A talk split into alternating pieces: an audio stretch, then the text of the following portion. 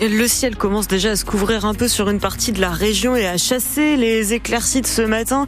Ça va continuer pour euh, cet après-midi. On attend quelques pluies éparses et des températures entre 8 et 12 degrés pour les maximales. Une famille du Nord se bat pour comprendre les circonstances d'un accident mortel. Un accident qui a eu lieu en 2020 dans le sud, dans le Var. Un couple de Valenciennois retraités était en vacances avec leurs amis.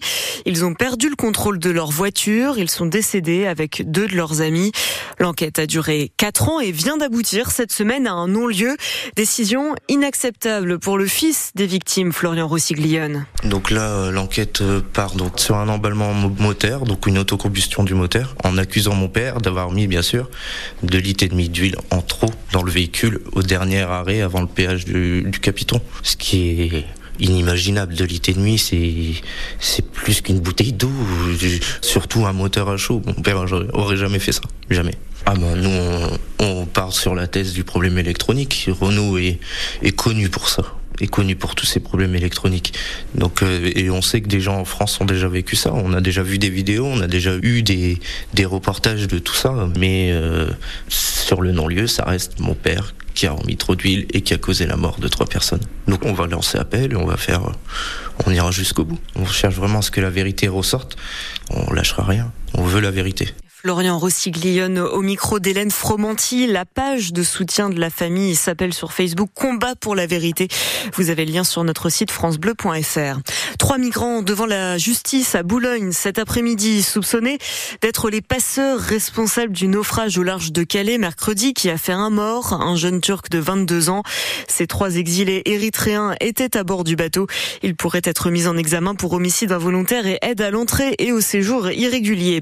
30 ans de réclusion criminelle pour le meurtrier du policier Éric Masson. C'est la peine prononcée hier par la cour d'assises du Vaucluse.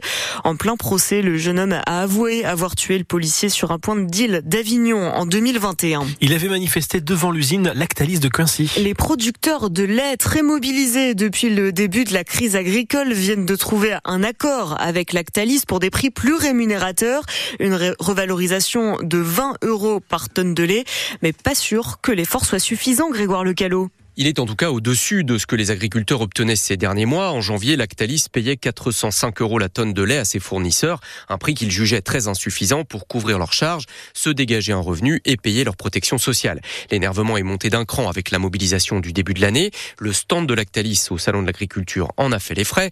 Il a été en partie recouvert de fumier, puis quelques jours après brièvement occupé par des militants de la Confédération paysanne.